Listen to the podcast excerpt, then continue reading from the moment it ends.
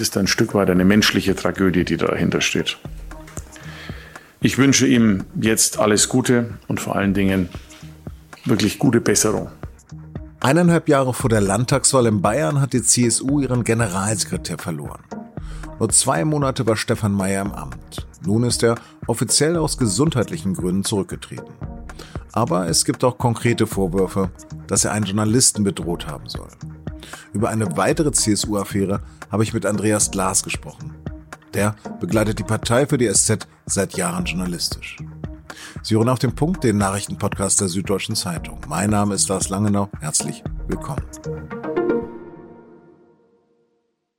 Als hätten die Christsozialen gerade keine anderen Probleme. Noch nicht einmal 32 Prozent bei der Bundestagswahl, die Ermittlungen gegen Ex-Verkehrsminister Scheuer wegen Falschaussage und nicht zu vergessen die Maskenaffäre rund um CSU-Grannen wie Alfred Sauter, Georg Nüßlein oder der Tochter von Georg Tantler, unter anderem.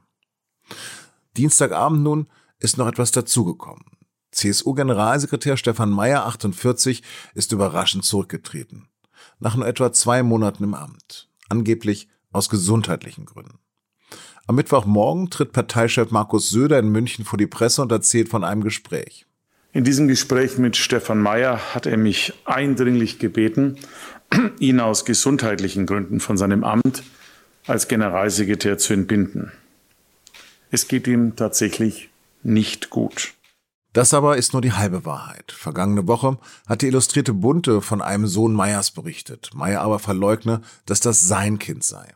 Meyer beklagt stattdessen eine eklatant rechtswidrige Berichterstattung. Zuvor aber soll er den verantwortlichen Journalisten am Telefon aggressiv angeschrien haben. Meyer soll gesagt haben, sie haben mein Leben zerstört, ich werde sie vernichten. Ich verfolge sie bis ans Ende ihres Lebens. Der Burda Verlag hat inzwischen rechtliche Schritte eingeleitet. Söder sagt dazu am Mittwoch, die dabei wohlgefallenen Worte sind in keinster Weise zu akzeptieren, sind völlig unangemessen und auch ein indiskutabler Stil. Also ist das der tatsächliche Grund für den plötzlichen Rücktritt? Meinen Kollegen Andreas Glas habe ich zunächst gefragt, was da los ist in der CSU. Naja, der Fall Stefan Mayer bestätigt jedenfalls wieder mal, dass in der CSU immer was los ist. Und ähm, auch wenn Mayer auch vorher schon als komplizierter Charakter galt, kam das gestern doch für alle sehr überraschend. Also für die CSU ist das jedenfalls eine mittlere Katastrophe. Keine eineinhalb Jahre vor der Landtagswahl die der Generalsekretär ja federführend organisieren soll und den Rücktritt eines Generalsekretärs, den hat selbst die CSU noch nicht erlebt, in deren Geschichte es ja doch schon einige prominente Rücktritte gab. Also das nur mal, um die Dimensionen klar zu machen. Offiziell werden gesundheitliche Probleme für den Rücktritt angeführt, aber es gibt eben auch dieses Telefonat mit dem Redakteur von der Bunden. Was stimmt denn nun? Man kann wahrscheinlich sagen beides, weil in CSU-Kreisen hat man schon in den vergangenen Jahren immer mal wieder von Meyers gesundheitlichen Problemen gehört und die waren wohl nun schon auch ein wesentlicher Grund, weshalb Meyer offenkundig nicht gefestigt genug war, um mit der Berichterstattung über sein Privatleben professionell umzugehen. Was hat denn der Redakteur von der Bunden geschrieben? In der Berichterstattung ging es um einen angeblich äh, unehelichen Sohn Meyers, um den er sich nicht kümmere, den er verleugne, so kann man wahrscheinlich die Botschaft dieses, dieses Textes beschreiben, für den er auch, äh, das ist zumindest die Schilderung der, der Bunden, keinen Unterhalt zahle, beziehungsweise den Unterhalt zahle sein Vater. Das war im Wesentlichen der Inhalt der Berichterstattung und offensichtlich äh, hat Stefan Mayer diese Berichterstattung ziemlich ähm, aus der Bahn geworfen, ja. Aber uneheliche Kinder sind in der CSU jetzt ja auch nicht so selten oder zumindest sind sie nicht ähm, überproportional wie in der normalen Bevölkerung. Was ist denn daran so schlimm? Also äh, ich glaube, dass die Berichterstattung als solche für sich genommen keine Katastrophe gewesen wäre für die CSU, weder für Meyers Image noch für die Partei. Das waren unschöne Schlagzeilen für einen Mann, den Söder als sehr katholisch bezeichnet hat, ja, aber wie du sagst, ein uneheliches Kind, noch dazu ist Meyer ja gar nicht verheiratet, das ist im Jahr 2022 selbst in der CSU kein KO-Kriterium mehr. Das Problem war letztendlich natürlich der Umgang Meyers mit dieser Sache und wie er dann versucht hat, auch offenbar die Berichterstattung darüber zu verhindern und den Redakteur der Bunden einzuschüchtern. Sie haben mein Leben zerstört. Was meinte Meyer wohl mit dieser Aussage? Offenbar hatte er Sorge, dass die Berichterstattung äh, letztendlich seine Reputation so stark beschädigen könnte, dass es ihn am Ende vielleicht seine politische Existenz kostet. Ja, letztendlich ist es wie so oft in der Politik, ähm, dass Politiker am Ende nicht an bestimmten Krisen scheitern, sondern oft dann mit dem Umgang. Was meint Söder jetzt mit einer menschlichen Tragödie? dass die gesundheitlichen Probleme eine Rolle gespielt haben dafür, dass Stefan Mayer nicht gefestigt genug war, um mit der Berichterstattung umzugehen. Das, denke ich, meint Markus Söder damit, wenn er jetzt von einer persönlichen Tragödie spricht. Meyer ist ja erst vor kurzem Generalsekretär geworden. Und diese Personalie war von Anfang an umstritten. Du hast vorhin gesagt, hm, okay, er ist vorgestellt worden als katholisch. Aber was ist denn sozusagen an ihm noch umstritten gewesen?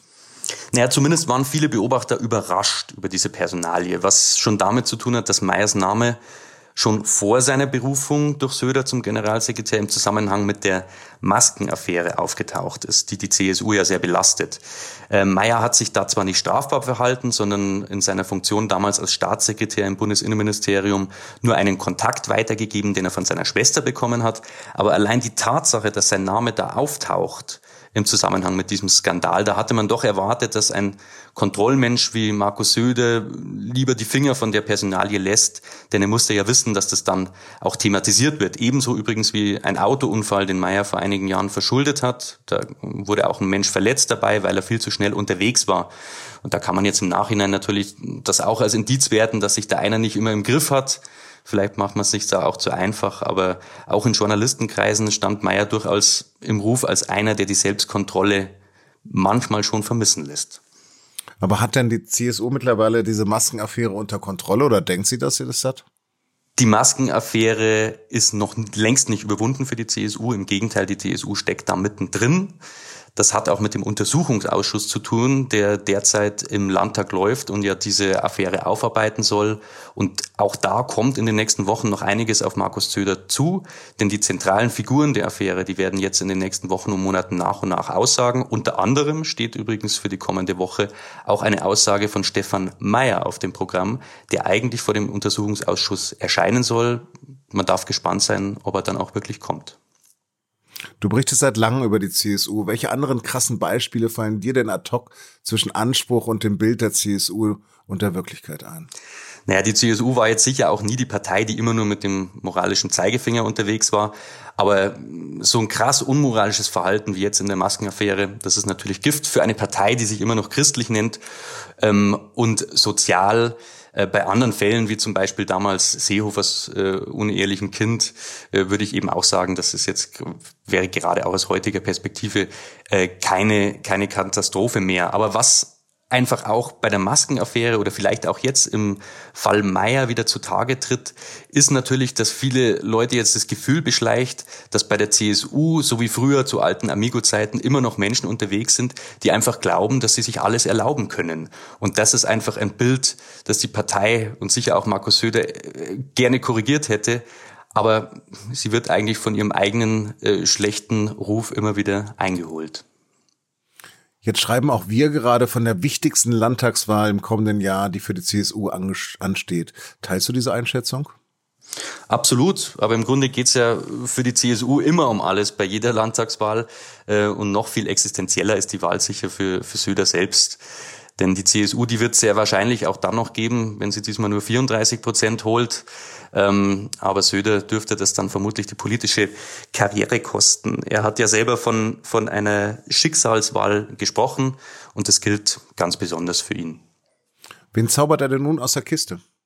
Das ist jetzt die, äh, die große Frage tatsächlich. Die war schon im Februar schwer zu beantworten, als Söder sein Kabinett umgebaut hat. Da hat sich ja abgezeichnet, dass er Markus Blume, der bis dato CSU-General war, zum Minister beruft und die Stelle frei wird. Und schon damals wurden nur ganz wenige Namen ernsthaft gehandelt, weil die CSU personell tatsächlich schwach aufgestellt ist. Es hat sich da niemand aufgedrängt in den letzten Jahren. Womöglich auch deshalb, weil neben dem alles dominierenden Söder ja gar kein Raum war. Und das rächt sich jetzt. Und das ist natürlich ein Problem, denn der nächste Schuss muss sitzen. Zweites Mal kann sich Söder nicht leisten, bei einer so wichtigen Personalie so fundamental dann daneben zu legen. um Namen zu nennen, ist vielleicht noch ein bisschen früh, aber wenn es einen Namen gibt, der schon jetzt wieder häufiger fällt, dann ist es Michaela Kaniber, die Landwirtschaftsministerin. Die kennt Söder jedenfalls gut. Äh, da gibt es ein ganz großes Vertrauensverhältnis und da muss er nicht fürchten, dass es böse Überraschungen gibt. Also Zeit für eine Frau. Möglicherweise, ja. Andreas, vielen, vielen Dank für das Gespräch. Gerne.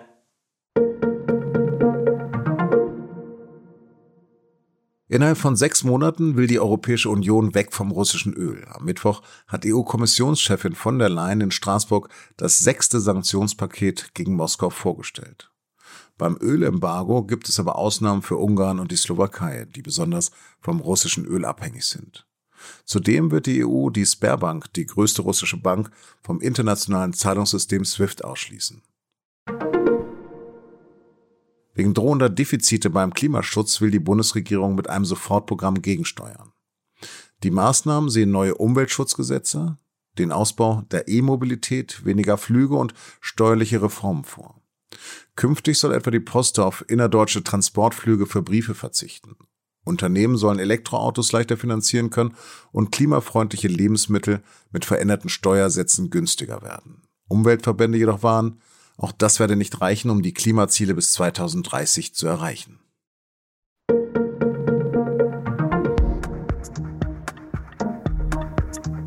Am Donnerstag liegt der SZ ja immer der Reiseteil bei. Diesmal unter anderem mit einer kulinarischen Genussreise durch die spanische Region Valencia, aus der die Paella stammt. Mit einem Digitallabo können Sie diese Reportage bereits heute ab 19 Uhr lesen. Redaktionsschluss für Auf dem Punkt war 16 Uhr. Produziert hat diese Sendung Justin Patchett. Vielen Dank fürs Zuhören und bleiben Sie uns gewogen.